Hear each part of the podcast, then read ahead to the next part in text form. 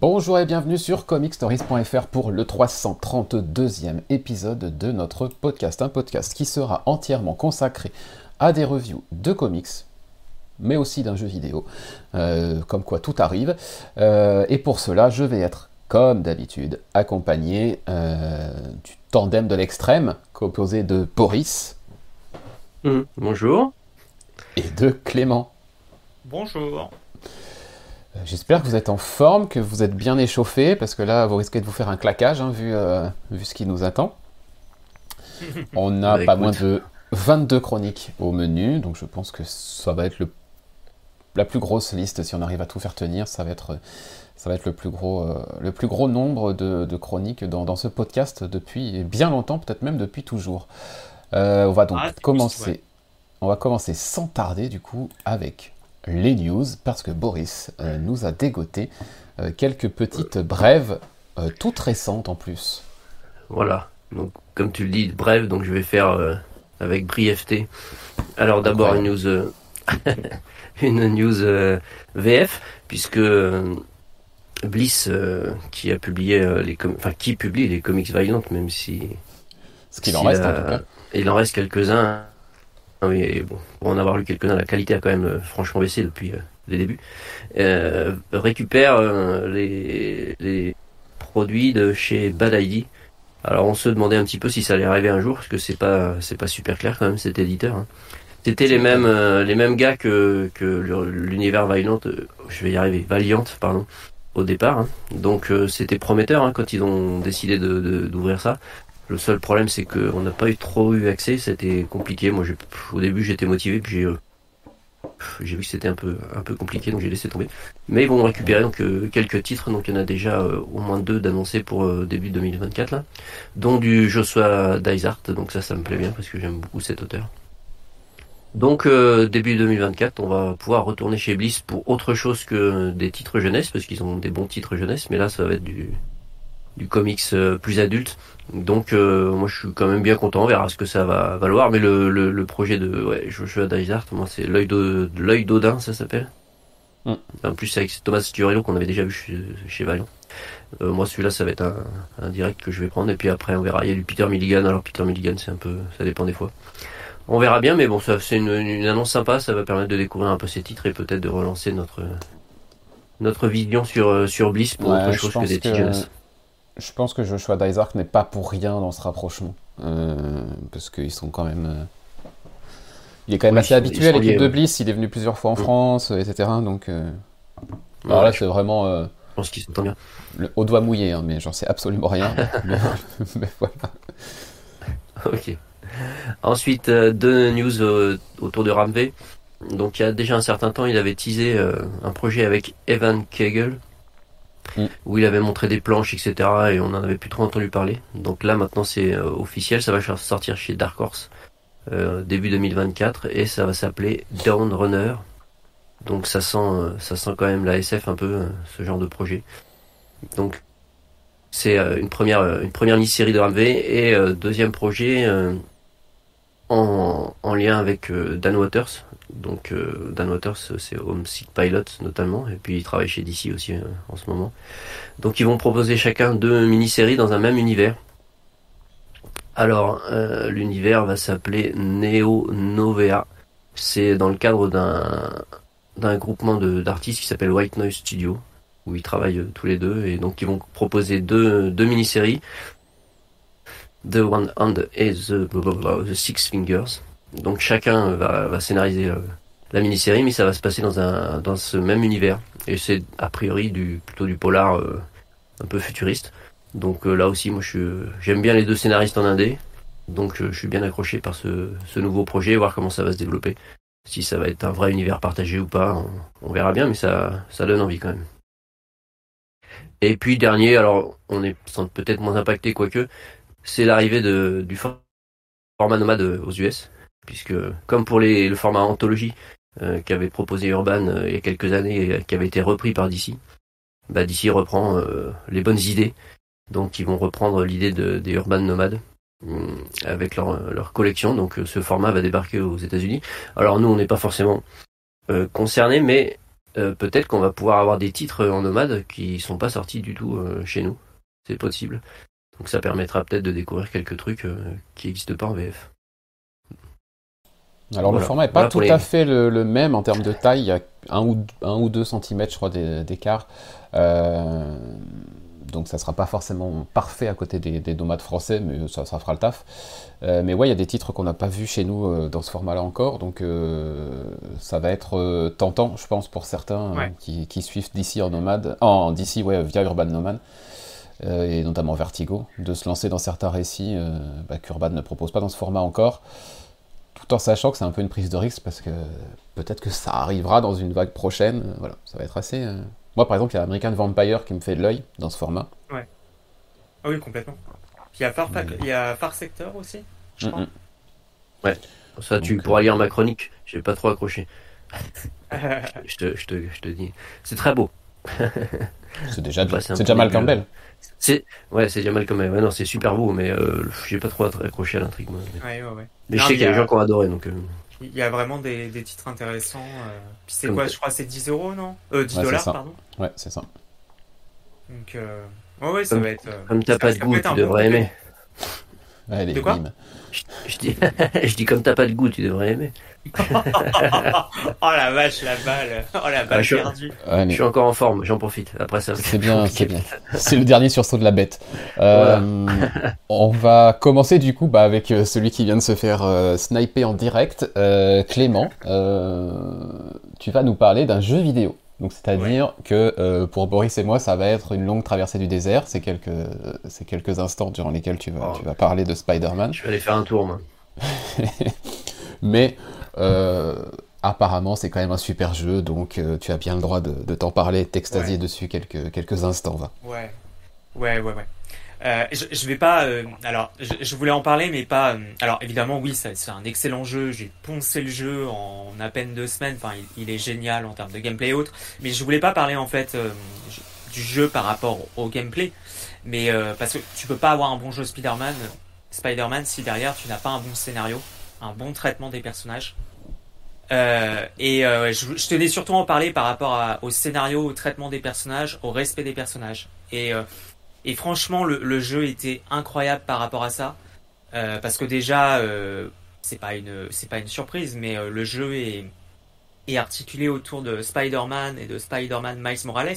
Donc on a une interaction constante entre Peter Parker et Miles Morales et que c'est bien fait, que c'est bien fait. C'est vraiment c'est vraiment génial.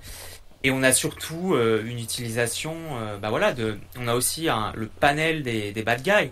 Et en l'occurrence, les, là encore, c'est pas une surprise, les, les deux bad guys qui, qui articulent cette, ce nouvel opus, c'est Craven et, euh, et Venom.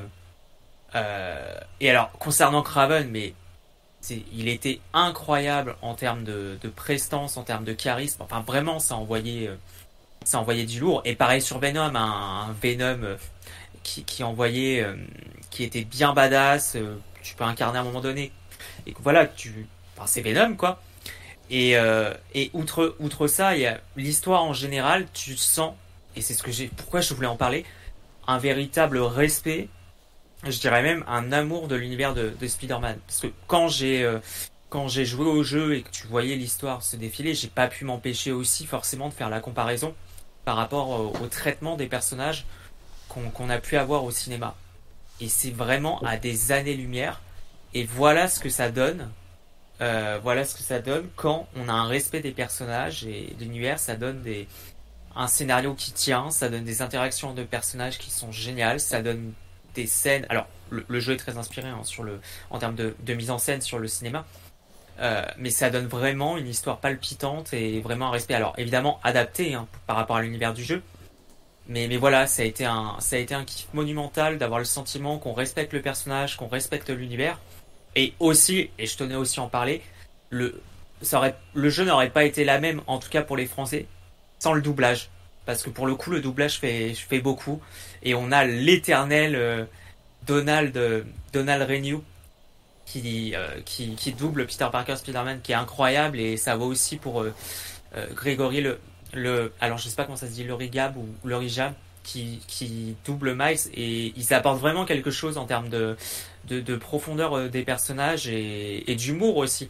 Et vraiment, ça a été un, vrai coup de cœur parce qu'en, voilà, en termes de Spider-Man, je pense que, en termes de scénario, pardon, je, pense que c'est ce qu'on mériterait d'avoir, euh, qu'on mériterait d'avoir au, au, cinéma ou en tout cas preuve qu'on peut euh, faire quelque chose de bien en respectant l'univers et, et voilà, en, en, en, sachant où on va et on n'est pas obligé de, bah, de faire des choses, euh, des, des choses formatées et autres quoi on peut adapter. Je dirais pas qui est Venom dans le qui est Venom dans le enfin qui a le symbiote dans le, jeu, mais voilà, on peut vraiment faire quelque chose de bien en adaptant, mais en respectant l'essence des personnages et, l'essence de l'univers. Donc ça a vraiment été un coup de cœur. Ok. En fait, tu sous-entends que Loki, ça aurait pu être bien la saison 2 J'ai pas, pas fini de lire la. non, mais tu veux dire, si, si, on fait des, des bonnes adaptations, c'est possible en fait? Ouais, c'est possible. Faut hmm. juste euh, ne pas avoir des trucs préformatés et par exemple ne pas suivre l'exemple de Zimmerwells. Par exemple. Hein. Il y a plein d'autres exemples en tête. Non mais ce que je voulais dire c'est que ça veut bien dire aussi, un, quand tu laisses euh, une liberté créative au studio, et je parle en termes larges, là c'est studio pour création de jeux vidéo, mais ça vaudrait aussi pour le cinéma, euh, ou en tout cas au réalisateur, bah, tu peux faire des trucs bien, et encore une fois, ça montre aussi à quel point je vais en profiter pour balancer une, un petit tacle. Ça montre aussi à quel point, par exemple, si on fait la comparaison, à quel point le modèle euh, porté, prôné par euh, bah, Marvel Studios en la matière est complètement éculé. Et, à quel point ça montre que ça ne peut plus fonctionner, quoi. Enfin, c'est aussi simple que ça. Donc effectivement, t'as raison par exemple de prendre l'exemple de Loki, mais mais c'est ça, tu peux faire de bonnes adaptations, mais encore faut-il euh, bah, avoir des idées et, et laisser une liberté créative. Et il mhm. faut voir ce que ça va donner à l'avenir. Parce que, bon, clairement, le 3 est teasé, on sait qu'il y aura un numéro 3. Et ce qui va être intéressant de voir aussi, c'est qu'ils ont annoncé que, donc le studio c'est Insomnia Game, qu'il y aura un jeu Wolverine qui sera dans le même univers. Ok. Donc, donc faut voir ce que ça va, ce que ça va donner. Alors qu'on soit clair, hein, je prends l'exemple de Loki mais dans saison 2, mais dans la vie, il faut jamais prendre l'exemple de Loki saison 2. Never. D'ailleurs, faut même, faut même pas la regarder d'ailleurs. Bref, on passe à autre chose, on va passer aux comics, au, vrai, au vrai euh, bien plus intéressant que ce qui se passe sur Disney+. Et on va regarder, euh, ça avec Boris. Euh, ça, c'est Void Revolves. C'est l'Energon Universe, hein, le petit logo EU sur le, sur le truc, ça ne veut pas dire Union Européenne, hein, c'est bien Energon Universe. Et c'est Robert Kirkman, c'est Lorenzo De Felici, avec Patricio Delpech qui, qui remplace euh, Mateus Lopez sur le numéro 5. Je, viens de le découvrir. Euh, on est dans donc cette espèce de série qui, euh, qui introduit l'Energon Universe, à savoir Transformers, G.I. Joe et compagnie. Et Boris, tu as lu les numéros 4 et 5, tout comme moi. Oui. Alors bon, je, je comprends en tant que, que boss que tu ne suives pas le conducteur, mais c'est pas grave. Alors, c'était pas ça. Oh, c'est bon, c'est bon. J'avais pas envie que tu parles de ton coup de cœur tout de suite, ok je, le ferai. Ah, d'accord. Donc, fais un conducteur, mais on fait dans le désordre. C'est pas grave. Euh, Void Rivals, oui. J'en, oui, j'en suis. J'ai rattrapé euh, les derniers euh, numéros sortis, le 5. Donc, euh, on poursuit, on continue à suivre les deux les deux personnages qu'on a vus depuis le début, hein, qui s'étaient euh, rencontrés, on va dire, par inadvertance et qui, euh, malgré leur rivalité, euh, s'étaient aidés, avaient fait preuve de solidarité et à la fin du numéro 3, l'un des deux trahissait l'autre et donc ramenait l'autre personnage sur sa planète et donc on en était là. Et donc on va voir un petit peu les, conséquences et ce qui était pas forcément prévu pour pour le personnage qui avait euh, euh, trahi l'autre. Euh, moi, je trouve que c'est toujours toujours très très sympa à lire, même si on connaît pas les Transformers. Alors on voit bien qu'il y a des, robots avec un nom qui s'unissent en tronc, qui apparaissent, qui sont protagonistes de certaines scènes. moi je les connais pas, hein, on l'a déjà dit, Transformers, moi je je connais pas du tout l'univers. Et mais ça ça gêne pas du tout. Et je trouve que Robert Kirkman a, une, très bonne écriture toujours des, personnages déjà. Je trouve qu'il caractérise bien ses personnages, il les développe bien dans leurs interactions. Et puis il arrive à, fournir des, twists qui fonctionnent, qui fonctionnent quand même carrément bien. Donc moi je suis toujours bien appliqué dans cette série. Au départ, effectivement, je l'avais je l'avais pris euh, parce que c'était du Robert Kirkman et j'avais pas compris que c'était lié à, euh, cet univers. Et finalement, euh, bah, je suis bien content parce que je trouve que c'est une série qui, tient bien la route, même si on lit pas ce qu'il y a autour, hein, de le Transformers de Daniel Warren Johnson et ensuite tout ce qui va en découler, ça se tient quand même bien. Et puis, et puis Lorenzo Di Felici, c'est toujours, on en avait déjà parlé la dernière fois, qu'il avait bien et que c'était c'était bien lisible. Euh, mm. par exemple par rapport à Oblivion Song où c'était un peu touffu. Euh, non, vraiment toujours une série qui qui maintient son niveau de qualité euh, et le cliffhanger fonctionne super bien. J'ai enchaîné le 4 et le 5 donc le suspense ça n'a pas été très long, mais vraiment ça fonctionne bien. Moi j'aime beaucoup cette série. Lisible mais parfois un peu sage. Lorenzo De Felici. Je trouve qu'en termes de, de, découpage, il a été un peu plus ambitieux, notamment sur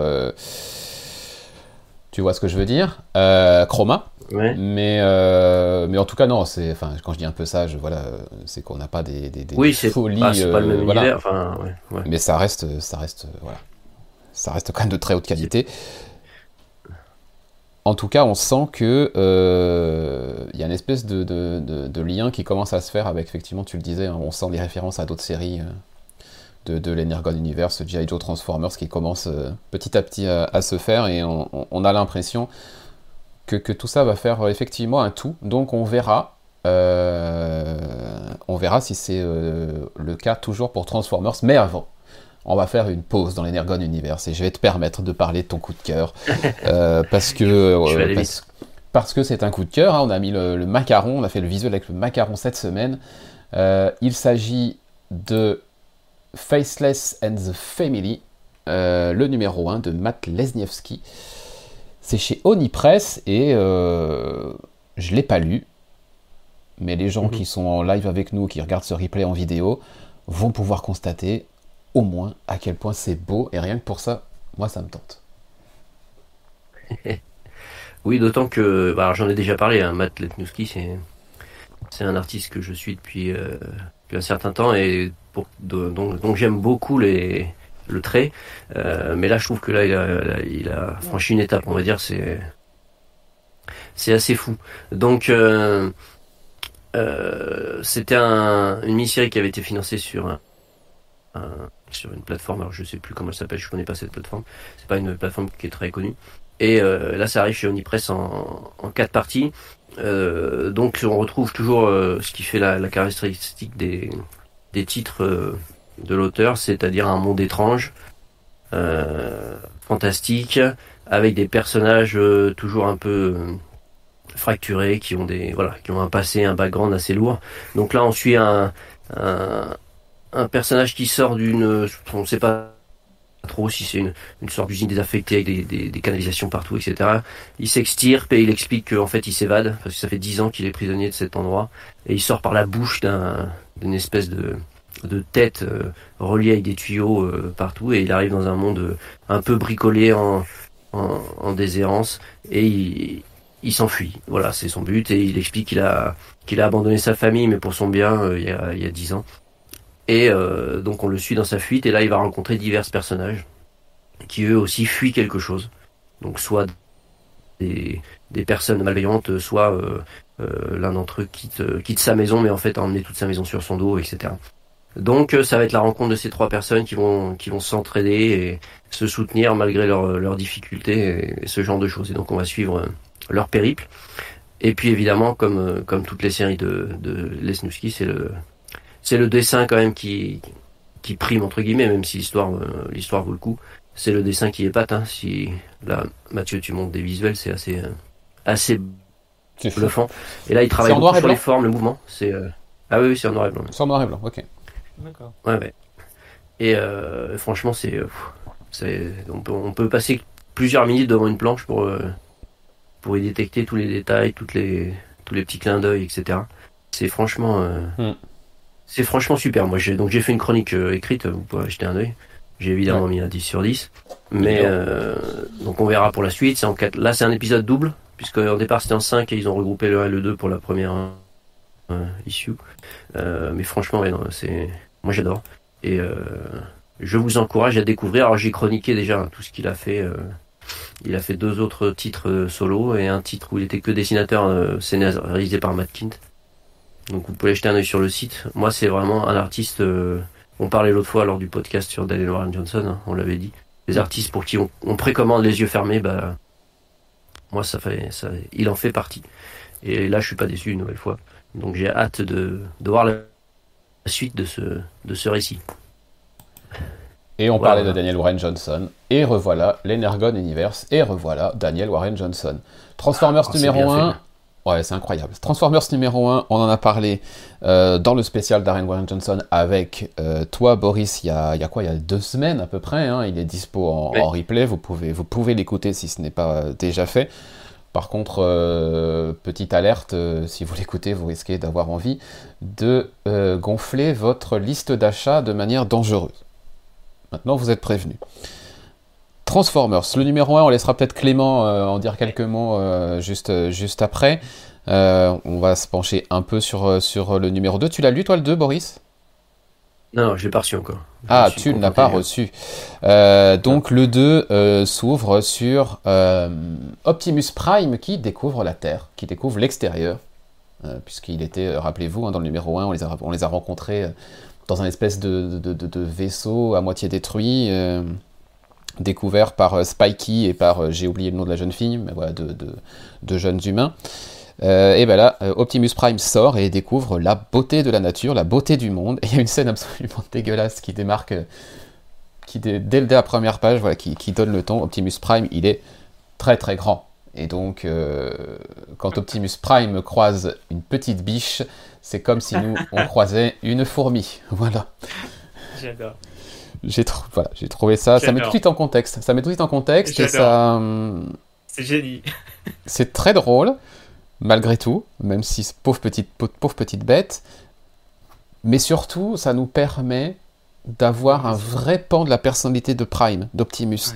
Euh, de, voir euh, bah, toute la, compassion qu'il a, toute l'admiration et l'émotion qu'il a en découvrant ce, monde qui s'ouvre à lui, qui est complètement naturel et organique, alors que lui vient d'une planète toute, toute métallique, il l'explique à Spikey. Euh, il y a un vrai échange sympathique entre eux et on, voit qu'il y a vraiment euh, une vraie connexion qui se crée entre ces deux personnages et c'est euh, assez chouette à voir. Euh, en gros, Darren Ryan Johnson fait du Daniel Ryan Johnson. c'est assez spectaculaire, il y a des scènes très dynamiques, beaucoup d'action, plus que dans le premier encore.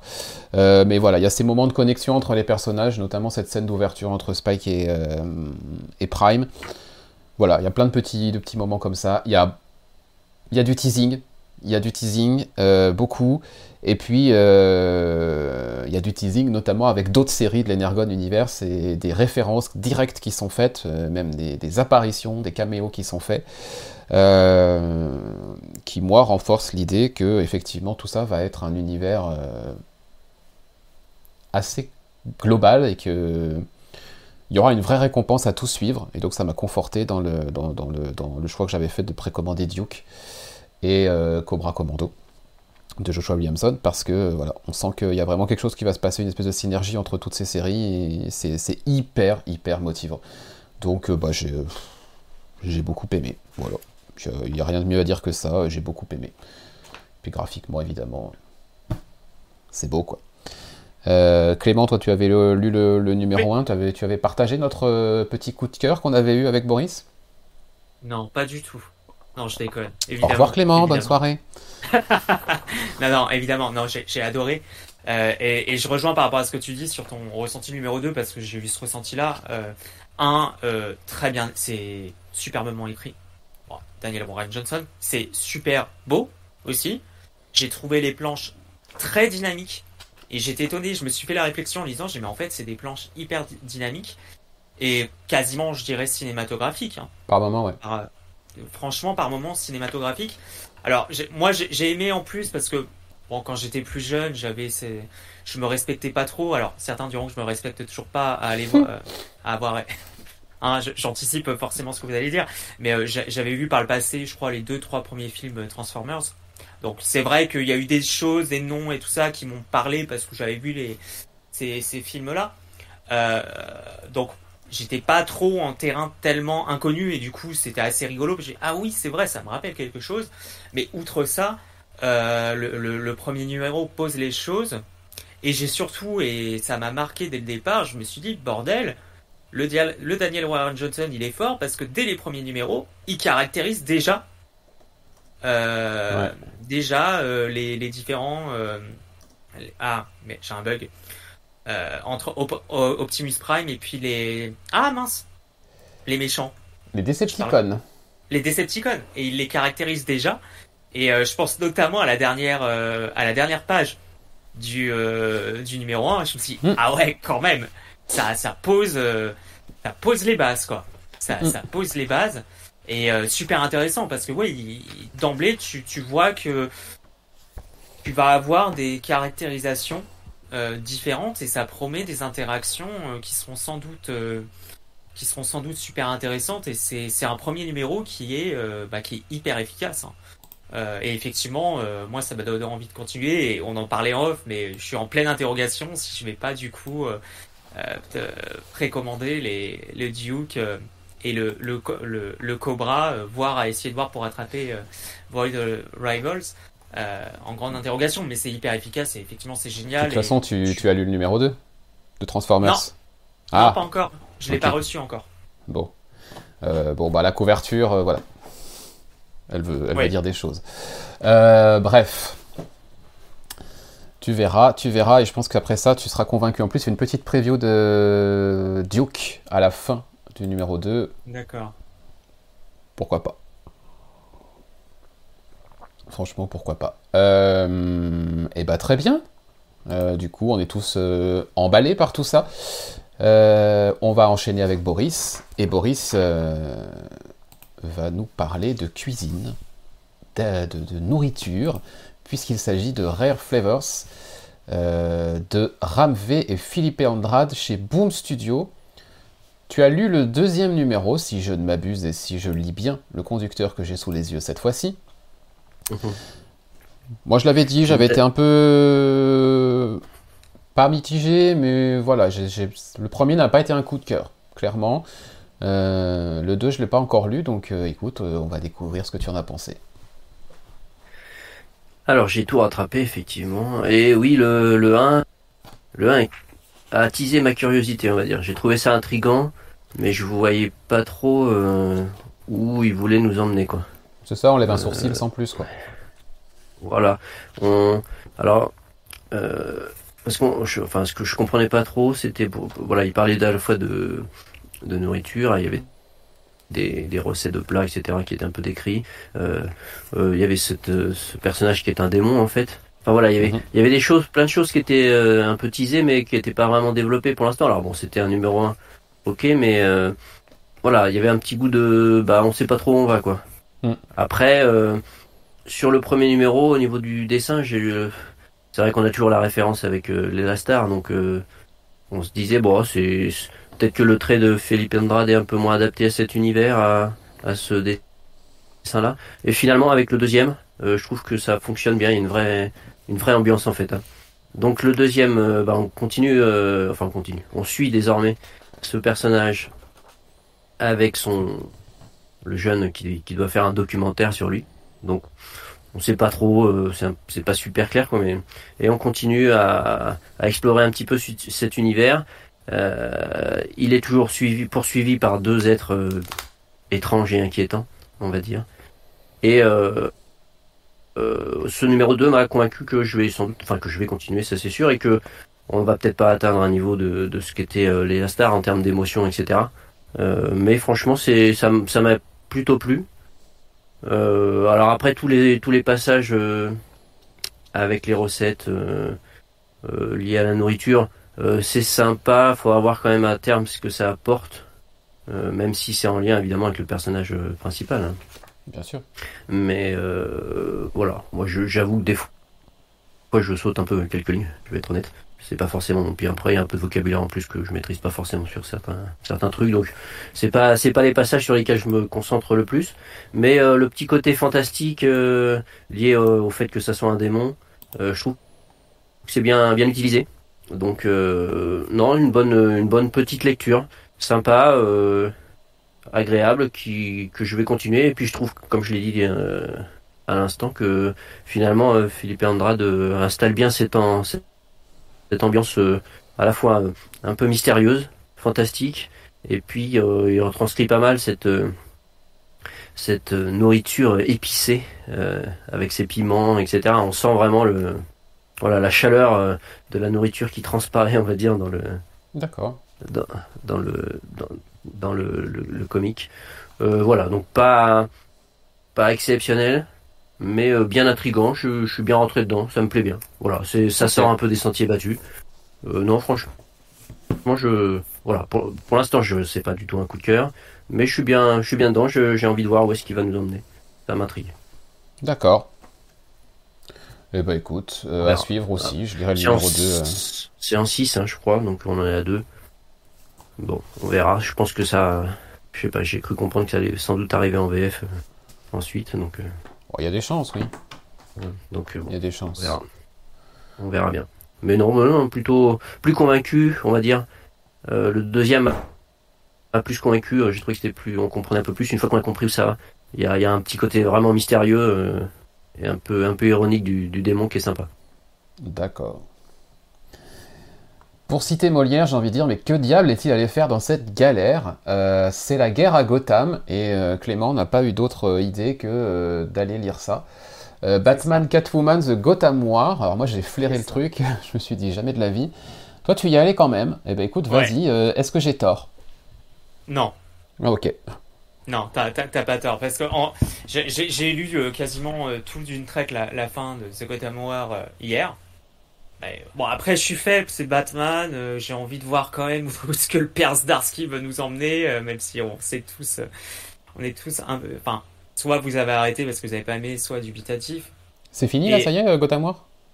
Ouais, ça vient de se terminer. Ok, bon, au moins, l'avantage, c'est que ça va pas durer longtemps. Ouais, ça a duré peut-être. je crois que ça a duré au total oh, un mois, un mois et demi, je crois. Ok, ouais, quand même. ouais, quand même, comme tu dis. sur pas beaucoup trop de numéros non plus. Heureusement, j'ai mhm. envie de te dire. Euh, non, alors déjà, quand j'ai fini le Gotham War, je, je, me suis posé la question, mais où était la guerre hein? Parce que ah, quand tu lis The Gotham War, tu te dis, où est la guerre? Ça, c'est le premier problème. Et, et d'ailleurs, en lisant certaines reviews, j'ai par curiosité, je voulais voir par rapport à mon ressenti, je lisais certaines reviews et beaucoup s'accordent à dire que de toute façon, l'event en lui-même va être totalement oubliable. Ça, c'est le deuxième point. Le troisième point, euh, et c'est pour ça que j'ai continué, parce que ça m'a intrigué quand même. C'est que Zdarsky va sur un terrain assez surprenant, euh, que certains, et je pense à juste titre à ce moment-là, même si je j'arrive pas à me faire un avis pour être honnête encore, euh, il va sur un terrain où on est quand même à la limite du out of character de Batman. En fait, il tire les conséquences de, on est toujours dans les conséquences de l'arc précédent de Failsafe euh, où Batman, en gros, là, dans la Gotham War, va franchir euh, des limites, certaines limites. T'as parfois même l'impression que ça atterrit comme ça d'un cheveu sur la soupe, tu comprends pas pourquoi il le fait. Et on frôle vraiment le, le défaut de caractérisation à ce moment-là. Mais, et c'est pour ça que je suis très partagé, c'est qu'en fait j'ai l'impression que Zdarsky veut aller vers un terrain euh, j'ai l'impression qu'il veut pousser, aller jusqu'au bout sur. Euh, alors certains diront ça a peut-être déjà été fait, très bien fait, voire mal fait, enfin bref. Mais j'ai l'impression qu'il veut aller, qu'il veut pousser la psyché de Batman jusqu'au bout et, et montrer toutes les conséquences de sa de, sa croisade. Alors certains ils m'auront pas. Moi je suis encore une fois j'ai j'ai pas d'avis encore une fois. Euh, J'arrive pas à me faire un avis. Euh, mais il y a eu ce problème-là d'avoir le sentiment parfois que ouais, il va quand même, Starsky va quand même trop loin et des fois on se demande si c'est vraiment le, si t'es pas sur un retour en arrière en fait par rapport au personnage et surtout sur la fin euh, de la Gotham War. Euh, donc ça laisse un, une impression qui est assez étrange en fait. Et, et moi le, le, ressenti que j'ai eu par rapport à ça, c'est qu'en fait sur euh, un bon, on nous a sûrement dit un truc, est-ce que c'est une surprise? Pas vraiment. Mais il y a eu, je, je trouve, même sur certaines cliffhanger de comment ça s'est terminé, Bon, sur l'exécution qui était quand même franchement assez hasardeuse. Parce que finalement, un surprise, je vais spoiler un peu, le bad guy de la Gotham War n'est pas vraiment Catwoman. Hein Oh, dis donc C'est étonnant. Et euh, un personnage qui atterrit comme ça, bon, tu dis ok, ça atterrit comme ça, les cheveux sur la soupe, tu comprends pas trop le délire, certes. Et, et sur la fin de la Gotham War, euh, t'as un événement qui se passe, je ne spoilerai pas, qui peut être intéressant. Qui peut être intéressant, qui m'a assez surpris parce que je m'y attendais pas forcément. Le problème, c'est que dans l'exécution, bah tu tu vas pas jusqu'au bout et et tu poses pas les choses assez loin. Donc j'ai quand même eu l'impression, mais ça m'a fait aussi, je crois, cette impression avec la Joker War. Bah d'ailleurs, est-ce que ça veut dire que quand dès que tu mets le mot War, ah, ça va être un pétard mouillé? Bah là, j'ai eu l'impression que c'était un pétard mouillé, ou en tout cas qu'il y a eu des choses intéressantes qui ont essayé d'être posées, mais qui ont été mal exécutées. Et donc, je vais quand même continuer parce que j'ai quand même envie de voir où veut aller Zdarsky même si je suis assez dubitatif. Euh, mais ça m'a laissé un quelque chose d'étrange. On peut pas dire. Hein, Zdarsky essaye de proposer quelque chose sur Batman. Je vais pas dire le contraire. Mais euh, clairement, effectivement, euh, ça ne peut pas plaire à tout le monde.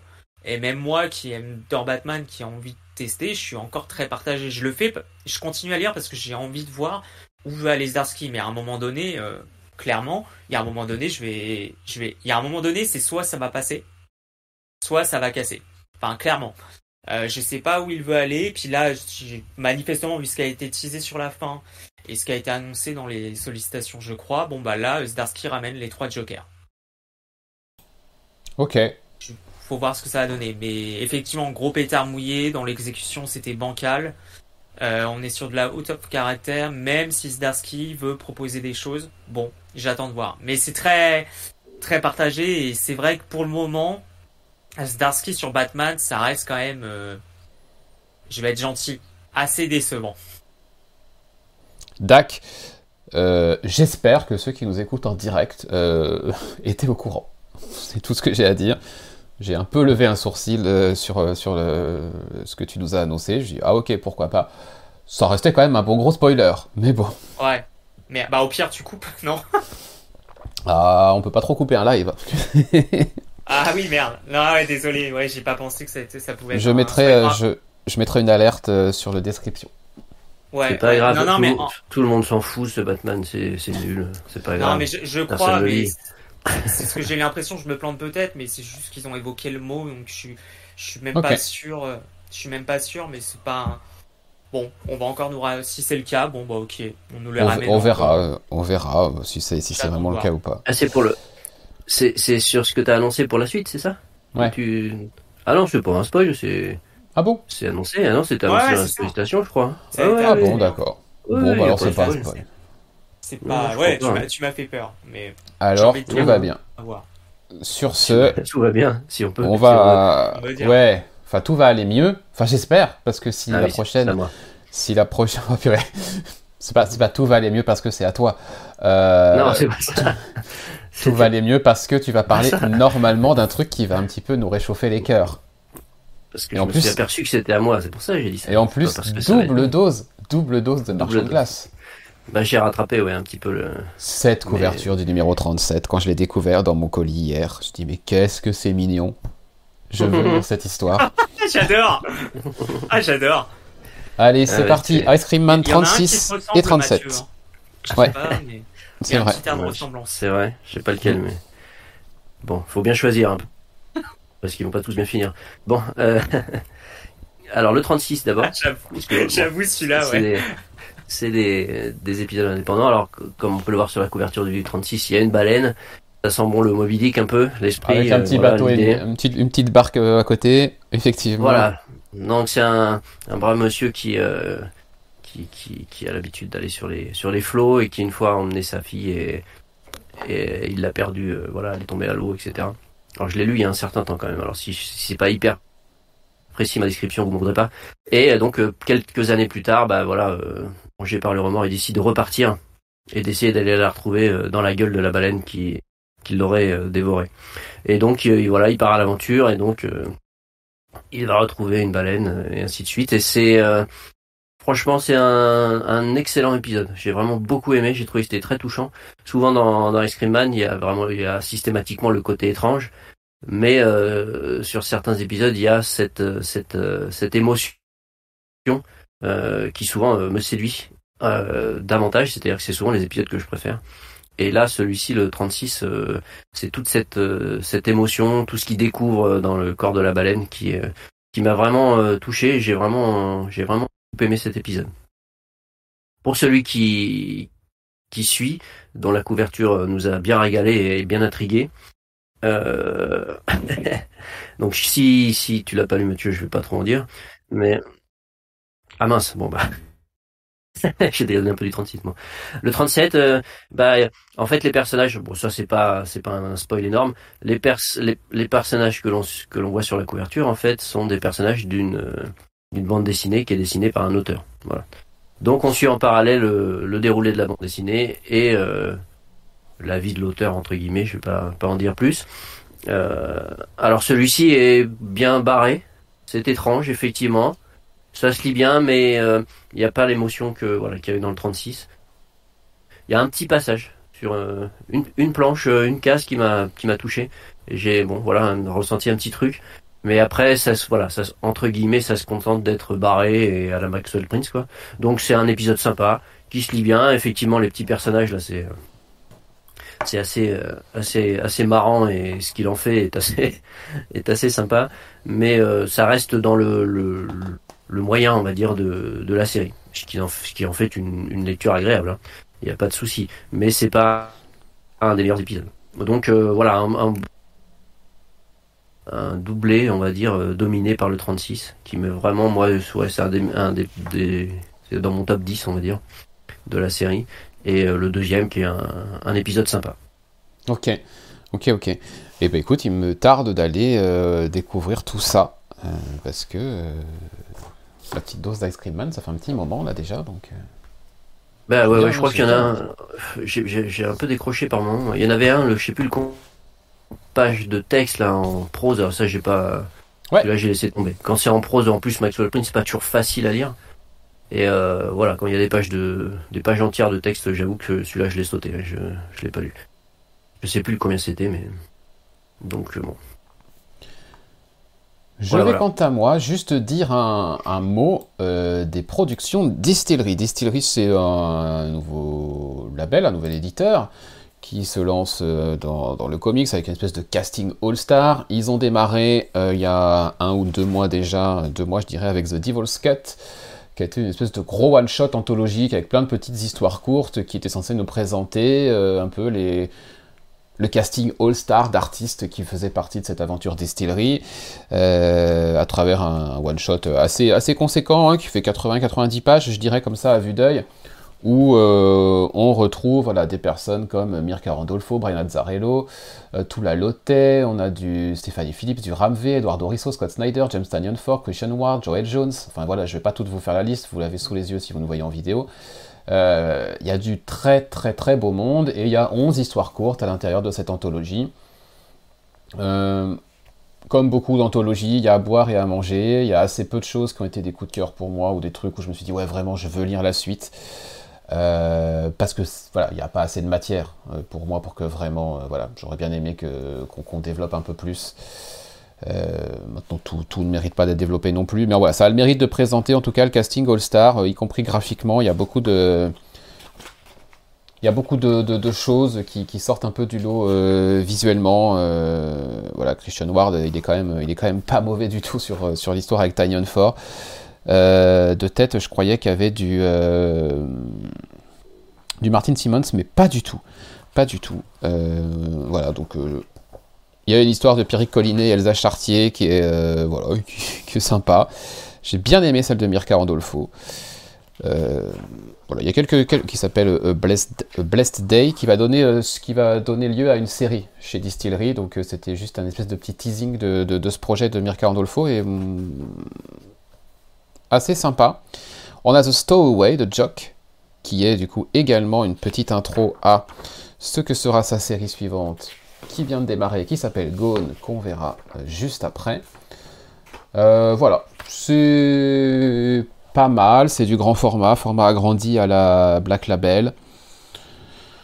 Maintenant, il faut aimer ce genre de concept et de projet. voilà, c'est un peu mieux qu'un numéro anniversaire chez Marvel ou chez DC, hein, on va pas se le cacher non plus, mais voilà, il n'y a pas non plus de quoi être ébouriffé. Ça fait le taf. Voilà, ça fait le taf. Et ça fait envie sur certains projets. Et ensuite, on a Gone. Gone by Jock. Sobrement. Euh, c'est le numéro 1 qui est sorti donc toujours chez Distillery. Donc on est sur un truc bien moins épais, hein. on est plus sur un format d'une quarantaine de pages, je dirais. Euh, donc euh, le prix, on le sent un peu plus passer parce qu'on est à 8,99 en dollars. là où la grosse anthologie qui faisait pas loin du pas loin du double en nombre de pages était elle à 9,99. Ah ouais. Bref. Ah Mais c'est du jock avec euh, Lilou Ridge pour les couleurs, pour les couleurs qui, l'accompagnent. C'est du jock donc. Bah au moins c'est beau. Au moins. Voilà, au moins c'est beau.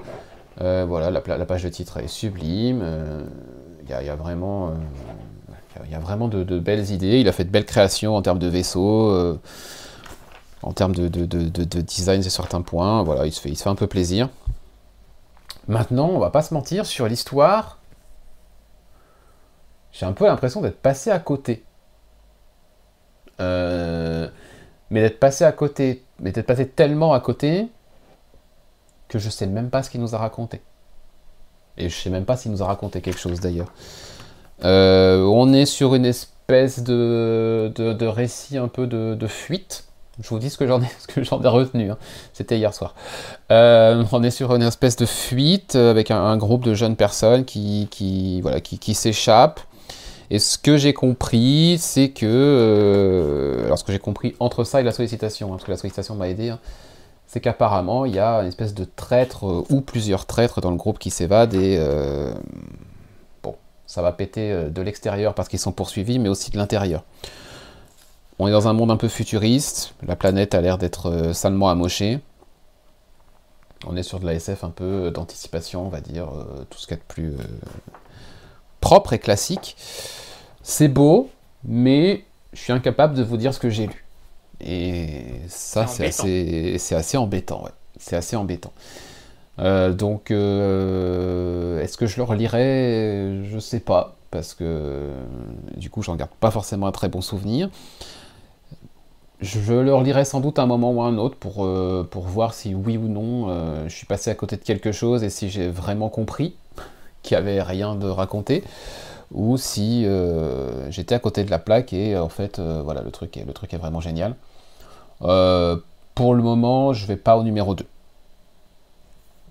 Clairement, je vais pas remettre 9 balles, enfin 9 dollars, pardon, dans un numéro 2, sachant que le numéro 1 m'a fait, fait cet effet en me laissant totalement froid. Quoi.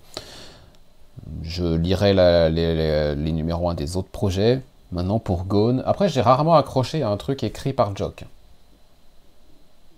J'essaye de me rappeler un truc écrit par Jock que j'ai vraiment aimé. Et là, j'en ai pas. Il avait fait son Batman One Dark Knight qui est sorti chez ouais, donc non Urban. C'était, oui, c'était basique. Hein. C'était prétexte à faire des belles planches, quoi. Ok.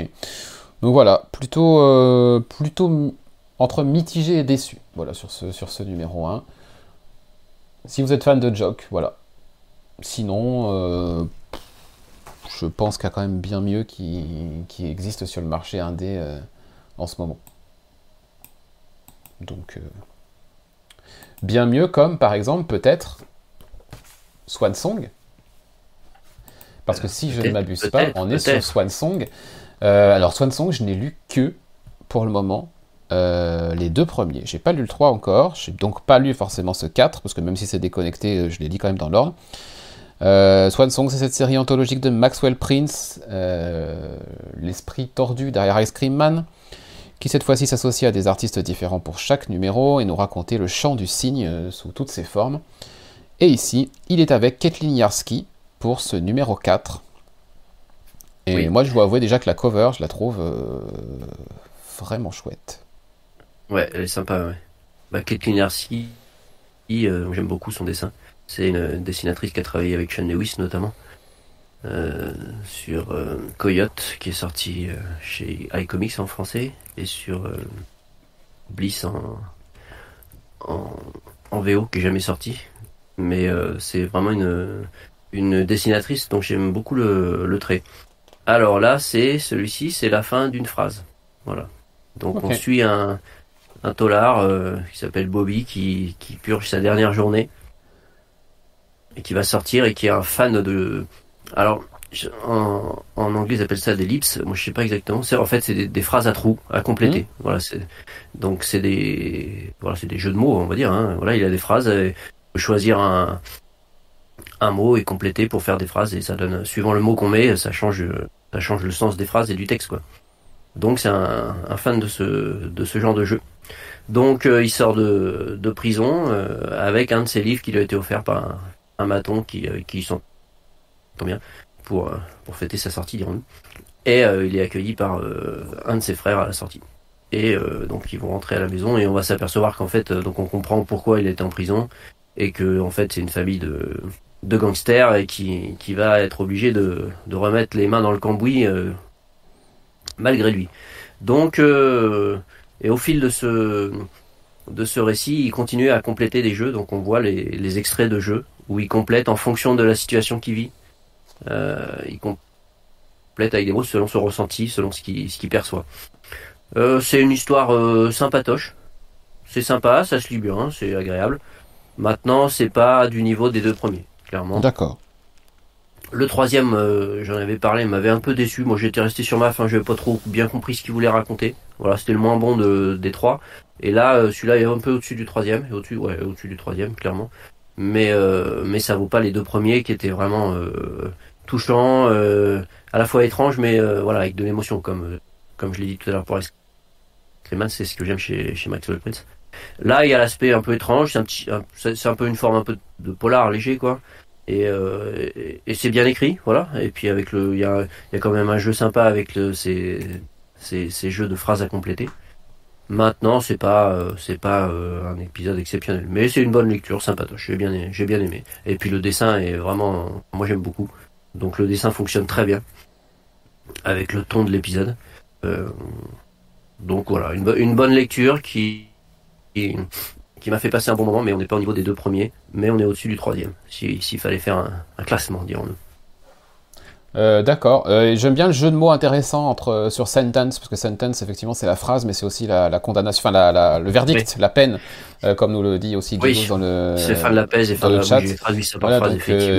du coup, c'est assez intéressant parce qu'effectivement on a des phrases à trous pendant toute l'histoire, d'après ce que j'ai pu voir en feuilletant. donc voilà, il y a ce petit, petit jeu de mots là sur, sur Sentence, c'est assez, euh, assez cool. Euh, Effectivement, je ne l'ai pas relevé. On va, on va enchaîner. Alors Clément a dû s'absenter euh, quelques temps. Ah, le traître. Euh, le traître. Mais c'est pas grave parce que moi aussi, j'ai lu ce dont il allait parler c'est-à-dire Green Arrow numéro 4. Euh, je l'ai lu et c'est toujours Joshua Williamson, c'est toujours Sean Isaacs pour les dessins. J'en ai déjà parlé euh, sur cette même chaîne sur Twitch et donc dans mes, dans débriefs de lecture. Euh, Green Arrow numéro 4 sera le dernier numéro de la série que je lirai parce que bah voilà, je vois pas où ça veut aller, ça me, perd complètement. je, n'accroche pas, c'est pas pour moi, c'est peut-être euh, très bien, peut-être que je passerai à côté de quelque chose si je vais pas jusqu'au bout, et de toute façon j'irai pas jusqu'au bout. Mais euh, voilà, ça part trop dans tous les sens, il y a trop de, trucs comme ça, euh, voilà. Moi ça m'a un peu dépassé tout ça, et je suis d'autant plus déçu parce que j'avais beaucoup d'attentes sur cette série, notamment quand il était question d'avoir Green Lantern et Green Arrow dans la même série. Moi ça m'a rappelé ça m'a rappelé de, de, grandes heures des personnages et Bon, jusque-là, c'est pas, c'est pas ce que j'attendais, donc bah, c'est pas grave, c'est pas grave, je passe, et puis euh, si vraiment ça devenait un chef-d'œuvre, eh ben, peut-être que je me rattraperai sur un relié.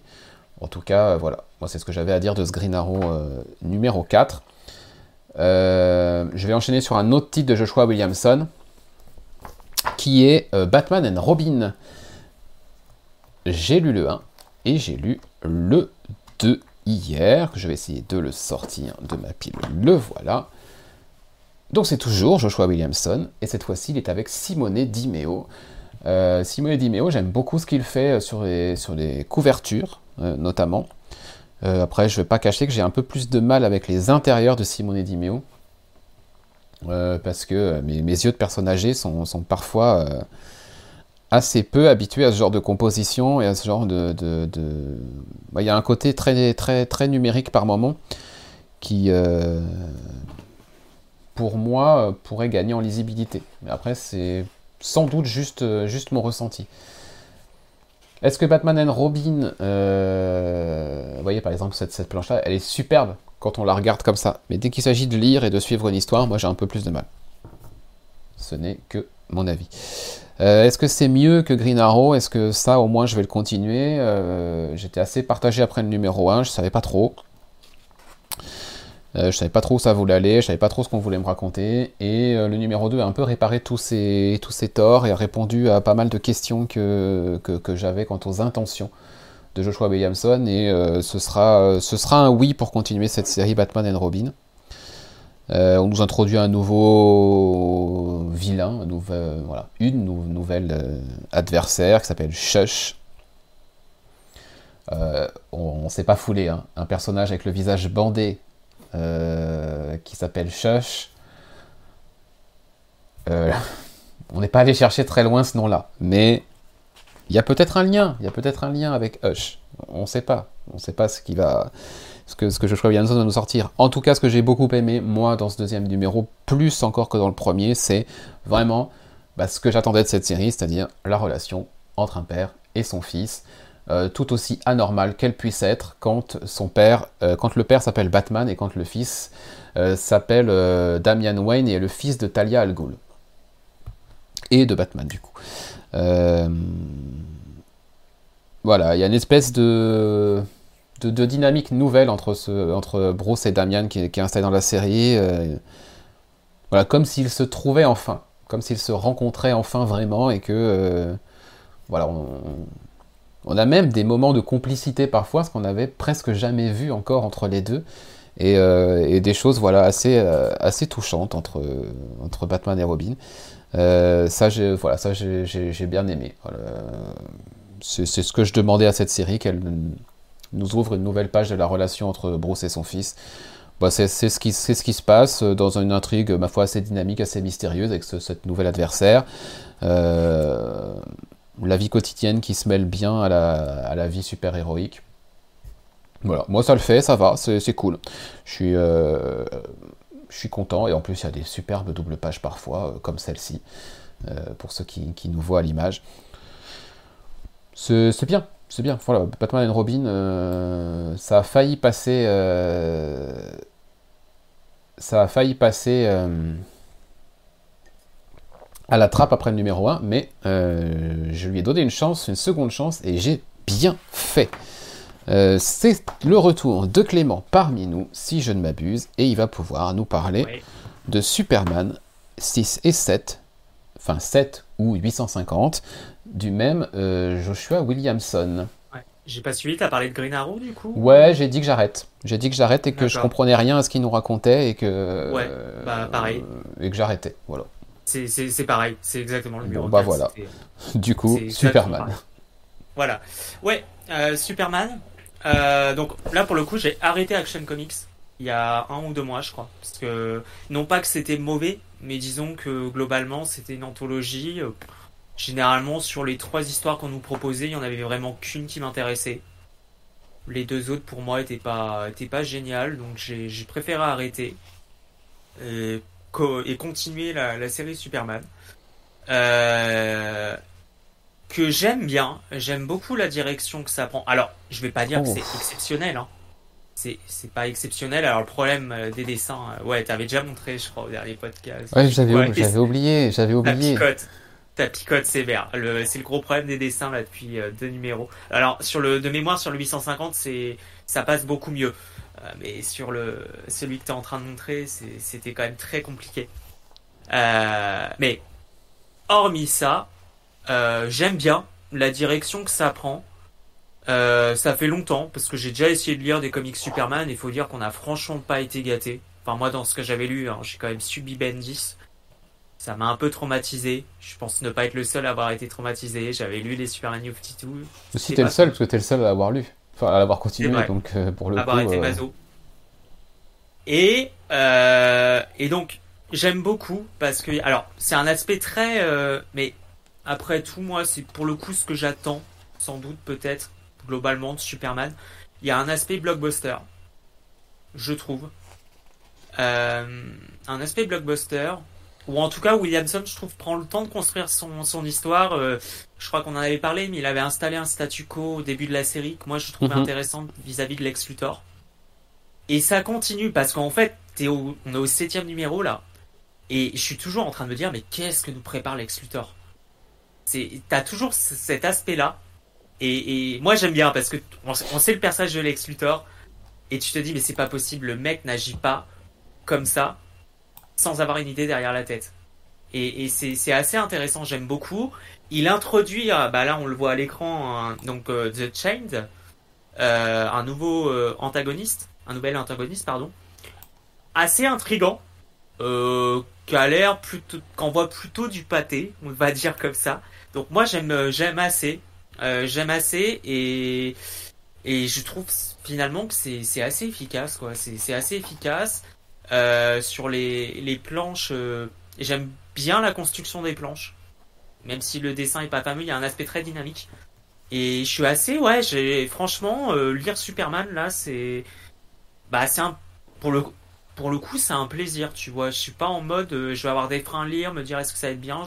J'aime bien l'histoire, j'aime bien le truc qui se profile. C'est, je dirais pas que c'est un chef-d'œuvre, mais je trouve que Williamson propose quelque chose qui est, intéressant et que je pense que ça va être un run. Il va falloir voir dans, va falloir voir ce que ça va donner sur la continuité. Mais j'aime bien et là le 850 se termine de telle façon, je me suis dit ah ouais, ok le, mec va proposer quelque chose. Ça nous tisse du lourd, hein, euh, sans doute du lourd pour la suite, mais qui a, été annoncé euh, il y a quelques semaines, je crois. Et c'est somme toute euh, très efficace et je trouve que c'est ouais j'aime bien voilà j'aime beaucoup ce que fait Williamson sur, ce Superman là. Ok ok ok bah écoute bien moi j'ai deux numéros de retard plus la donc j'en suis pas encore là mais bon, c'était plutôt sympathique jusque-là, dans les cinq premiers en tout cas que, j'ai lu. On va continuer, on est euh, tout juste à la moitié, donc on va essayer de, faire un petit peu plus vite si on veut finir avant demain. Euh, et on va continuer avec Boris. Boris, lui, va nous faire une double. Euh, voire même une triple parce que il a trois titres qui s'enchaînent. la première série dont il va nous parler, c'est trois numéros 1. Donc là, on est sur presque un, crash test de Boris avec trois numéros 1 à la suite. Mhm. C'est parti avec, euh, bah en plus je parle de crash test, franchement c'est comme si je l'avais fait exprès. Euh, non, ça c'est pas ça, c'est Drive Like Hell. Oui, alors je vais vous parler de deux séries en même temps, c'est euh, Drive Like Hell et The Devil That Wears My Face, parce que c'est le dessinateur qui m'a attiré, c'est Alex Cormack, qui dessinait The Crimson Cage, que j'avais chroniqué que j'avais beaucoup aimé. Et donc, euh, en voilà, en surfant un peu sur sur les réseaux, j'ai vu qu'il produisait deux nouvelles séries. Donc, euh, je me suis dit tiens, je vais aller tester. Et euh, et je suis pas déçu. C'est du c'est de bons deux bons petits moments sympatoches. Alors, Drive Like Hell, comme comme le titre l'indique, il va y avoir de la bagnole. Hein, c'est l'histoire de un gars et une fille qui vont faire un, un braquage de banque. Et pour ça, ils, utilisent le gars qui est un fan de voiture Chour euh, juste avant euh, qui lui a tapé dans l'œil et puis pas de bol c'était la voiture à pas à pas à pas voler puisqu'elle appartient à des, des malfrats et qui ont sont malfrats mais qui a un côté euh, là aussi fantastique et démoniaque qui va qui va surgir alors c'est agréable ça se lit assez vite c'est un poil barré sur la fin ça devient totalement fantastique et un peu un peu what the fuck c'est sympa. C'est pas le des deux, c'est pas celle que j'ai préférée, mais ça, ça se lit bien. Je crois que c'est pas en, très, en beaucoup d'épisodes, donc euh, pour l'instant je vais aller voir le 2. Si ça se maintient, je vais continuer. Si ça baisse un peu, j'arrêterai. Mais une, voilà, un moment de divertissement euh, sympathique pour qui aime les, les petits thrillers un peu déjantés. Et le deuxième, là aussi, comme son titre l'indique, ça va être une histoire de, de démons. Donc là, on est dans le au XVIIIe siècle en Espagne et un, prêtre euh, réputé pour son ses capacités d'exorcisme, va être envoyé pour, pour sauver d'un démon qui qui s'est emparé de lui, le fils d'un seigneur. Et donc, euh, bah, le titre dit tout. Hein. Il va y avoir un, twist euh, entre les personnages. Alors c'est sans surprise dans le sens où il n'y a pas de voilà, on on n'est pas surpris par ce qui se passe. C'est du, on, s'attend à se dérouler, on s'attend à ce cliffhanger, mais c'est suffisamment bien écrit pour que ça m'accroche. Et puis au niveau de dessin, euh, des deux séries, c'est celle qui m'a le plus plu. Vraiment, c'est euh, c'est délicieusement euh, horrifique et terrifiant. Donc voilà, une deuxième mini-série un peu au-dessus de la première, qui là aussi est un divertissement, on va dire. C'est un petit thriller d'exorcisme plutôt bien fichu. Donc deux lectures pas euh, qui sont pas dans, mon top de quoi que ce soit, mais qui, qui font passer un bon moment. Je vais continuer, on verra si ça ça reste du même niveau ou si ça, ça baisse ou pas et je, je déciderai. Mais c'est deux, deux mini-séries c'est courtes donc euh, bon voilà ça ça se lit bien. Ah je t'as mis des visuels donc euh, c'est sympa quand même au niveau visuel. Ouais.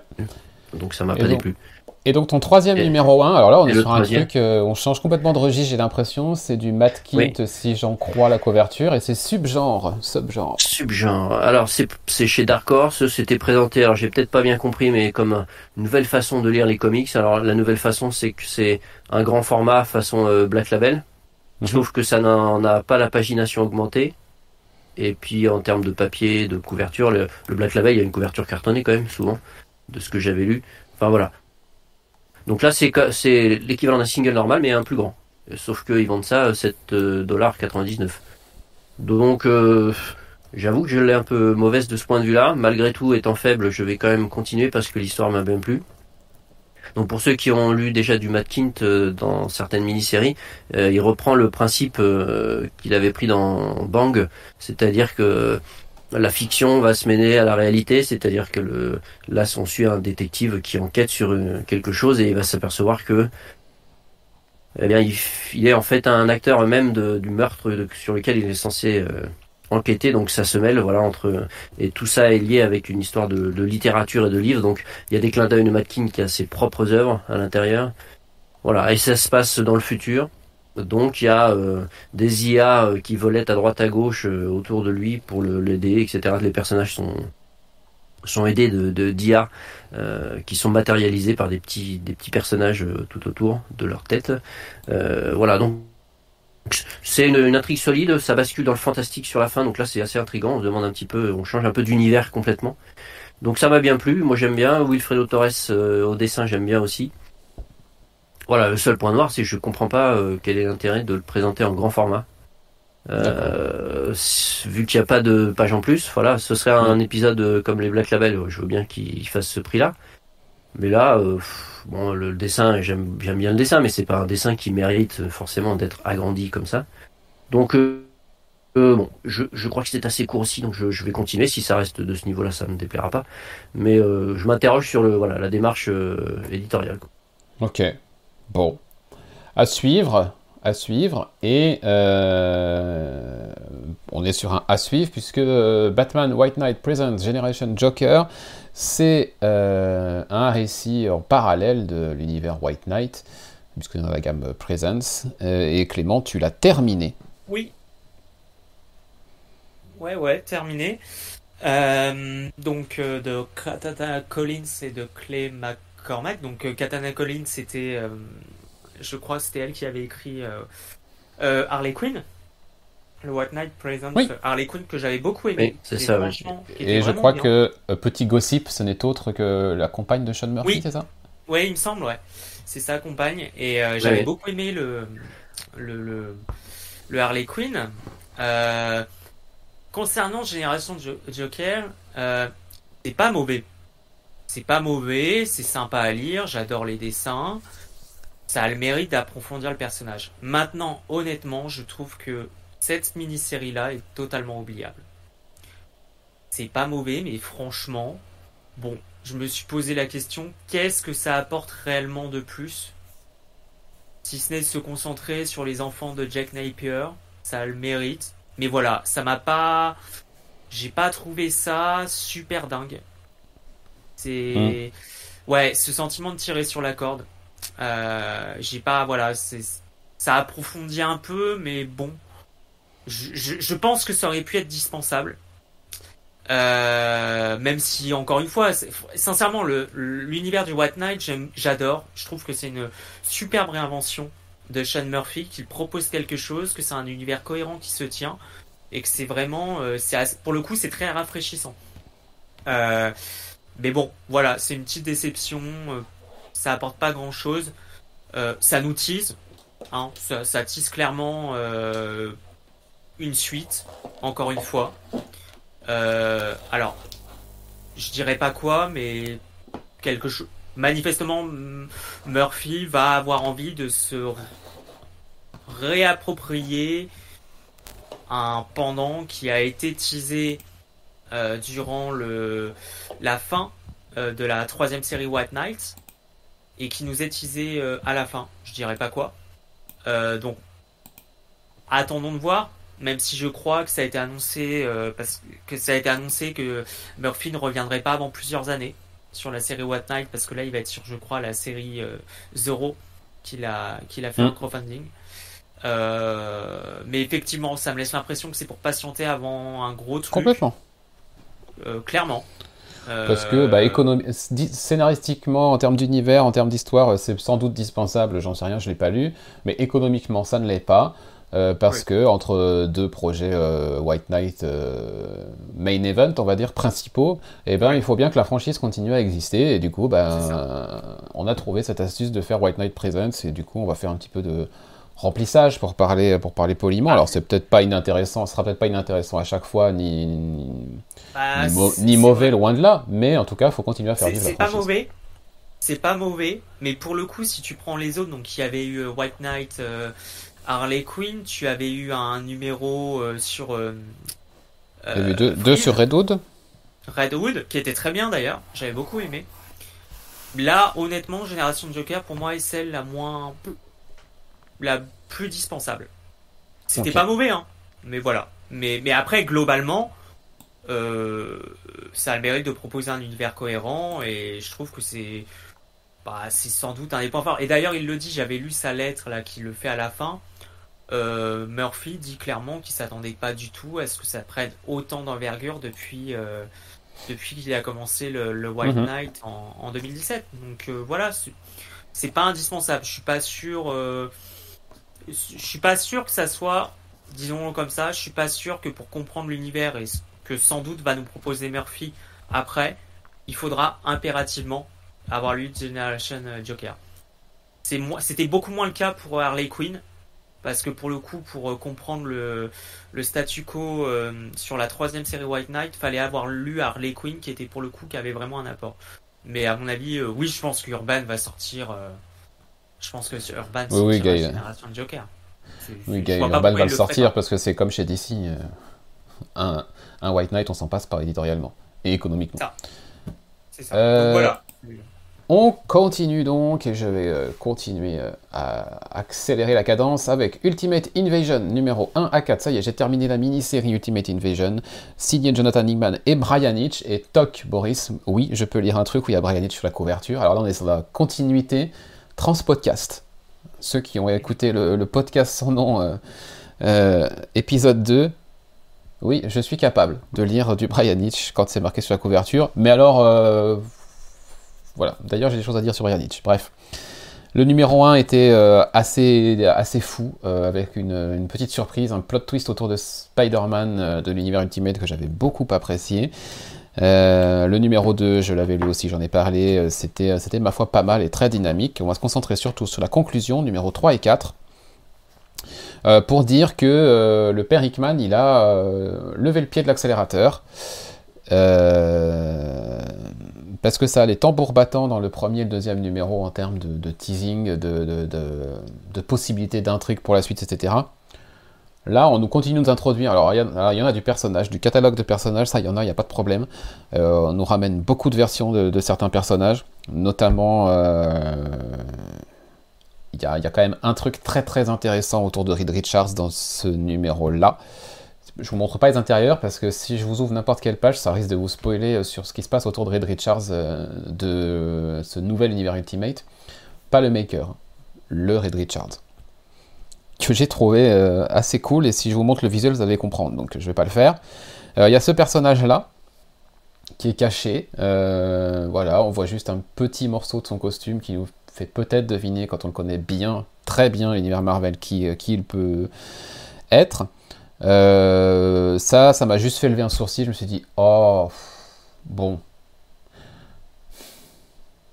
peux comprendre l'intérêt par rapport au maker, etc., de, ressortir ce, personnage, ce super vilain. Moi, ça m'a un peu. Euh, voilà. Ça m'a un peu agacé. Euh, dans le sens où, euh, sans vous dire son nom, mais vous faire comprendre qui il est, on le voit un petit peu trop en ce moment, un peu partout, dans ce qui concerne Marvel et notamment les adaptations. Et oh. j'avais pas forcément envie. Maintenant, je comprends, je comprends l'intérêt. On recrée une nouvelle timeline, donc forcément on joue sur, euh, on joue sur plein de choses, y compris sur la temporalité. Donc euh, oui, il a, il a, il a malgré tout son. Pas du tout. Qui tu parles Non, pas du tout. Il a malgré tout son, il a malgré tout son intérêt. Mais bon, j'avais pas envie de le voir, c'est tout quoi. Bref, c'est pas grave. Euh, beaucoup de teasing, beaucoup de, de sous-entendus, beaucoup de fanservice aussi, on va pas se mentir. Maintenant, euh, bon, ah, je peux pas vous montrer ça, j'avais dit. Euh, c'est pas grave, vous ne regarderez pas. Moi aussi, je peux faire des conneries. Euh, tout ça parce que je voulais vous dire que Brian Nietzsche, en fait, il peut être très bon. Et c'est pour ça que je voulais vous montrer un truc de Brian Nietzsche quand il est très bon. alors je vous préviens, ça va être malheureusement un petit peu long. Voilà, Brian Nietzsche peut être très bon. Ça, c'est superbe. Voilà.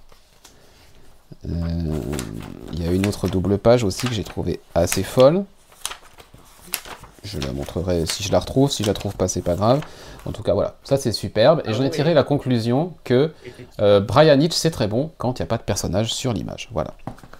Brian Hitch, il fait des super décors. Oh la vache Non, il y, a des, il y a des décors un peu gênant quand même. ouais. Ah, c'est un headshot quand même là. C'est. Mais en fait, ça m'a permis d'identifier pourquoi j'avais du mal avec lui. C'est qu'en fait, j'ai du mal avec lui quand il me dessine des visages et des têtes de personnages. Je me rappellerai toujours, je serai toujours traumatisé toute ma vie de sa Wonder Woman euh, dans Justice League Rebirth. Je me souviens plus la Wonder Woman. Non, mais ne t'en souviens pas. Euh, et, globalement, en fait, voilà, ah. lire Ultimate Invasion m'a permis de comprendre que si j'aime pas Brian Hitch, c'est parce que je n'aime pas quand Brian Hitch dessine des personnages, je n'aime pas les visages à la façon de Brian Hitch.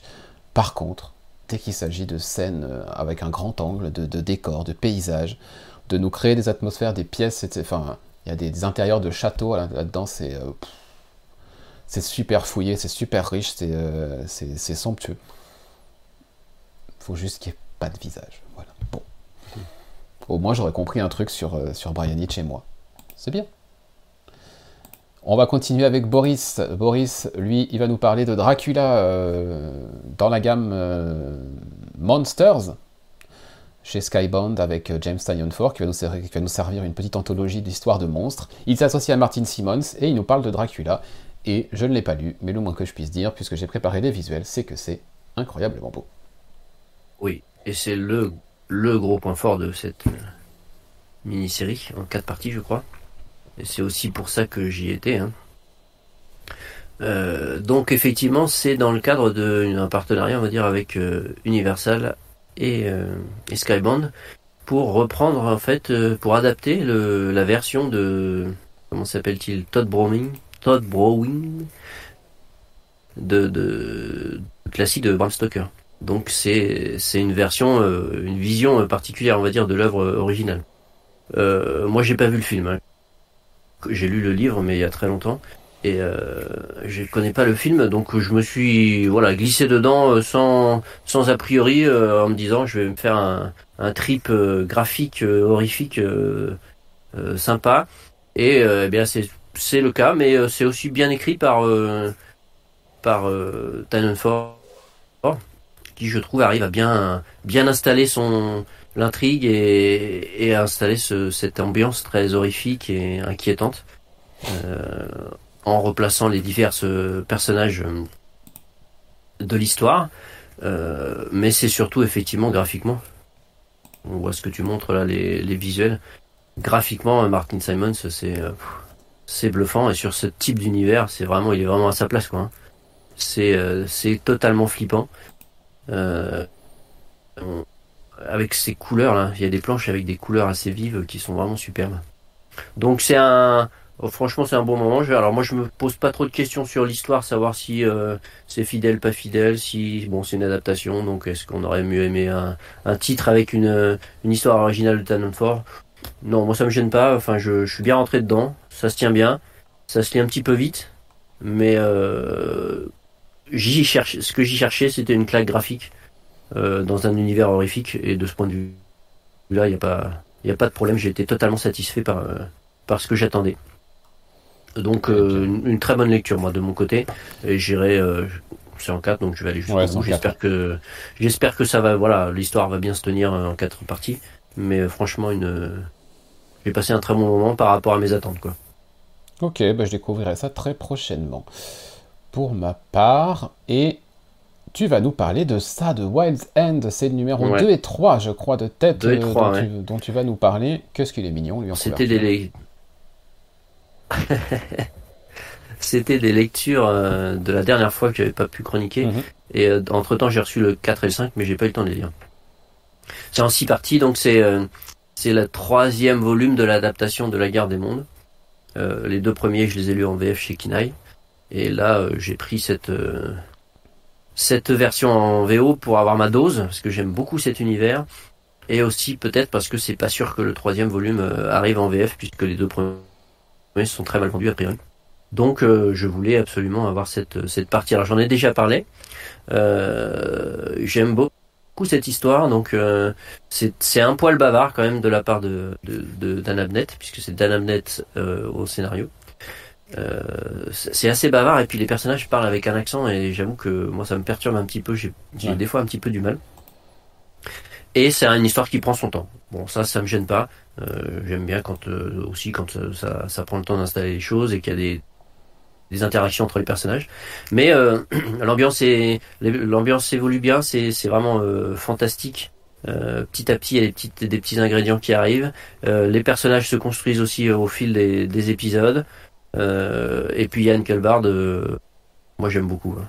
J'adore vraiment son dessin. Je l'avais vu sur, on l'avait vu sur Salamandre en VF ou sur Everything. Mm. Voilà, c'est c'est vraiment un dessinateur, euh, on va dire à la croisée de, du franco-belge et du comics. Et, euh, et j'aime beaucoup cette histoire. Et l'histoire se tient bien, mais effectivement, c'est si, si vous aimez les trucs qui vont à 200 à l'heure, ça va pas être pas du tout pour vous. Euh, mais euh, moi, je, je, prends plaisir à lire cette lecture, même si pour c'est pas facile. Euh, voilà, et des bulles de dialogue, des fois, j'ai un peu du mal avec cette histoire d'accent là. Et puis, de, puis ça délaye un petit peu, quoi. C'est voilà, c'est bavard, quoi. Mais euh, une bonne série que j'ai plaisir à lire. Je parlerai des deux suivants euh, la prochaine fois quand je les aurai lus. Là, j'ai pas eu le temps de, de rattraper, puis on approche de la fin, donc ça se trouve, je, je chroniquerai les trois derniers d'un coup. Ça marche. Je donnerai mon avis définitif sur la bête. Ça marche. Allez, on enchaîne toujours avec Clément Fish Flies de Jeff Lemire. C'est le numéro 2. je l'ai dans la main, mais je ne l'ai pas lu, mais on va au moins pouvoir voir quelques images. C'est parti, Clément. Oui, Ouais, donc je pense qu'il n'y a pas eu un peu de retard. Non. Ah, on est en train de perdre Clément au niveau du son. Ouais, c'est bon. Parce que le. Euh, non, je, disais, j'ai l'impression qu'il y a un peu de retard parce que le numéro. Donc ça fait au moins deux mois qu'il était sorti et. Oui, il y a eu un problème d'impression, oui. Ils ont été obligés de tout réimprimer, euh, je sais pas quoi. Enfin, j'ai trouvé que ça faisait longtemps. Enfin bref, pas forcément important. D'accord, bon bah ceci explique cela. Enfin, quoi qu'il en soit, donc euh, moi le numéro 1 m'avait laissé une bonne impression. Euh, j'aimais beaucoup euh, ce qu'avait sur ce numéro 1 et je retrouvais ce que j'aimais. Et alors ce numéro 2, bah, bah dans la continuité. alors j'ai été assez épaté par certaines planches j'ai franchement le numéro et, et en fait j'ai retrouvé tout ce que j'aime chez l'émir. Il y a vraiment quelque chose d'intimiste euh, travaille sur la psychologie des personnages, enfin en tout cas dans, mon impression, et, vraiment tu et, c'était encore plus présent avec ce numéro 2 quoi, tu t'attaches. Et, et moi j'ai enfin j'ai eu l'impression que que, que l'émir euh, à travers le ça euh, traite en fait aussi du alors j'ai l'impression après c'est peut-être moi hein, mais j'ai l'impression que le il y a un sous-texte sur le harcèlement ou en tout cas sur l'isolement de, certains jeunes. Super intéressant et, par rapport euh, entre alors je sais même plus si elle corriger peut-être peut-être que je l'ai oublié mais la relation en fait entre les deux personnages principaux en fait que bah, qui est en train de s'installer que je la trouve euh, magnifique et, c'est là où je trouve où je retrouve qu'il arrive à créer des, des, relations entre les personnages qui sont donc vraiment ça a été euh, j'ai adoré ce, numéro 2. Je, retrouve tout ce que j'aime dans la patte euh, de l'émir. Ok, euh, on espère que les gens t'ont bien entendu parce que nous c'était assez compliqué euh, niveau, niveau sonore sur cette chronique. Mais bon, c'était la dernière pour toi, donc au pire, on t'a bien entendu sur l'essentiel. On enchaîne, allez, il nous en reste encore 3 ou 4, on est presque au bout de ce 332e épisode. Ça va aller assez vite pour ma part. Euh, ça va aller assez vite. Au bout de nos défis aussi. Ça va aller assez vite pour ma part. C'est Shazam entre les numéros 3 et 5. Euh, c'est le retour de Shazam après l'interruption liée à Night's euh, Terrors. Night Terrors, pardon. Ou Night's Terror, je sais plus. Enfin bref, cet event de deux mois que je n'ai pas suivi chez DC. C'est Mark Wade, c'est Dan Mora. Donc c'est bien écrit et c'est bien dessiné. Voilà. Euh, je pourrais m'arrêter là pour, vous dire ce que j'en ai pensé. Non, Shazam, euh, Shazam est plutôt bien loti depuis quelques années, euh, depuis les New 52, j'ai envie de dire. On a plutôt quand même de bons, de bons passages sur, sur Shazam. C'est pas des séries très longues à chaque fois, mais il y, a un petit truc. Il y a vraiment un petit truc à chaque coup, donc c'est chouette, c'est agréable de le retrouver. Et pour le coup, on part à chaque fois dans des directions un peu nouvelles. là, en tout cas, c'est le cas. Euh, pour vous la faire courte, vous savez que chaque lettre du mot Shazam correspond au nom d'un dieu, duquel le personnage tire ses pouvoirs. Et en fait, on comprend dès le numéro 3 que les événements des deux premiers épisodes qui nous paraissaient un peu étranges dans le comportement de Shazam sont expliqués par le fait que, eh bien, euh, ces six dieux qui se partagent euh, dont Shazam partage les pouvoirs, et bien en fait se partagent eux Billy. C'est-à-dire qu'ils occupent sa tête, ils occupent son esprit, ils prennent le contrôle à tour de l'autre, euh, à tour de rôle l'un et l'autre. Euh, et du coup, ben, forcément, euh, ça, change forcément le comportement de, le comportement de, Billy quand il, est, en Shazam, et on peut avoir des trucs un peu étranges parfois, voire complètement out of character, en tout cas c'est ce qu'on croyait, et ben pas du tout. C'est juste que ces dieux, en fait, ils s'amusent avec son esprit, et chacun à leur tour, bah, pour s'amuser, parfois on a l'impression que c'est vraiment pour s'amuser, euh, bah, chacun à leur tour ils prennent le contrôle, et du coup en fonction des caractéristiques et de la personnalité de l'un et de l'autre, bah, tout change. Tout change dans les agissements de Shazam, et du coup euh, c'est hyper intéressant. Euh, de, prendre cet axe-là du personnage et d'aller l'explorer de, cette façon-là. parce que bah, ça permet d'explorer des choses assez nouvelles, de faire encore évoluer le personnage, de faire aussi évoluer le casting qui gravite autour de lui, parce que notamment à la fin du cinquième, euh, il se passe un truc. Euh, je me dis, ah ouais, ok, intéressant. Intéressant, il y, a, vraiment une dynamique collective aussi, il n'y a pas que Shazam au cœur de cette série. Euh, vraiment, vraiment bien. Dan Mora au dessin, c'est fou, c'est la folie furieuse toutes les planches sont incroyables, euh, notamment celles qui se situent euh, sur la Lune en ce moment, elles sont folles. La transformation en Shazam, elle est, super maîtrisée. Euh, bref, je vais pas vous la refaire sur Dan Mora, mais, mais voilà, on a, on, a, un bon, on a un bon illustrateur sur cette série, et on a un super scénariste. Mark Waid s'amuse, on le sent. voilà. Moi, je, suis, convaincu. Je suis convaincu. Je suis convaincu par ce tandem Mora-Wade depuis le début qu'ils travaillent ensemble. Et Shazam ne, déroge pas à la règle. Donc, euh, c'est cool. Ça fera une bonne petite série une fois que ça sera fini. Je sais pas quand est-ce qu'ils ont prévu de s'arrêter, mais euh, le plus tard possible sera le mieux, surtout si ça reste à ce niveau-là. Mais ça fera un bon petit volume encore de Shazam euh, pour, euh, pour les amateurs du personnage, clairement. Je suis le, je suis le seul à le lire, hein, je crois. Oui. Je ne lis pas de d'ici. enfin, à part Green Arrow, mais ça devrait plus tarder. je ne lis pas d'ici en VO. Ok. Euh, eh bien Boris, c'est toi qui vas fermer le bal. Il te reste euh, trois titres, deux titres à chroniquer. Euh, New Burn d'un côté et Enfield Gang Massacre de l'autre. C'est parti. Donc le point commun, c'est Jacob Phillips, le dessinateur. Donc le premier, c'est New Burn. Donc j'ai rattrapé, enfin j'avais pas... Ça va du 9 au 12 là. Euh, donc on avait quitté euh, New Burn à la fin du premier euh, premier arc en, en légère difficulté, dirons-nous, sa crédibilité vis-à-vis des familles mafieuses et des, des, des, autorités était un peu mise à mal. Et donc il fallait qu'il prouve de nouveau sa valeur, on va dire. Et donc ce nouvel arc euh, a démarré sur les, chapeaux de roue. Alors si on, on se souvient que la série avait un peu du mal à démarrer de, de point de vue, mais au bout de trois quatre épisodes j'avais un peu compris et c'était, enfin j'étais rentré dedans. Et, au final à la relecture en, à la sortie VF j'avais beaucoup, beaucoup aimé. Et euh, là on continue vraiment sur ce, niveau de qualité. C'est vraiment un, arc euh, très efficace qui joue beaucoup sur le, le double jeu à la fois de, de New et euh, des mafieux. Et euh, c'est toujours, euh, toujours malin. Je trouve que Zdarsky arrive à bien trouver des façons de, de, de, présenter New Burn et sa, sa duplicité, sa façon de, de manipuler un peu tout le monde. Et ça fonctionne super bien. En parallèle, il développe une intrigue avec une journaliste qui fouine et qui essaye un petit peu de démonter tout ça. Et donc je pense que on va avoir sans doute des révélations et des, éléments qui vont, euh, qui vont le fragiliser à nouveau.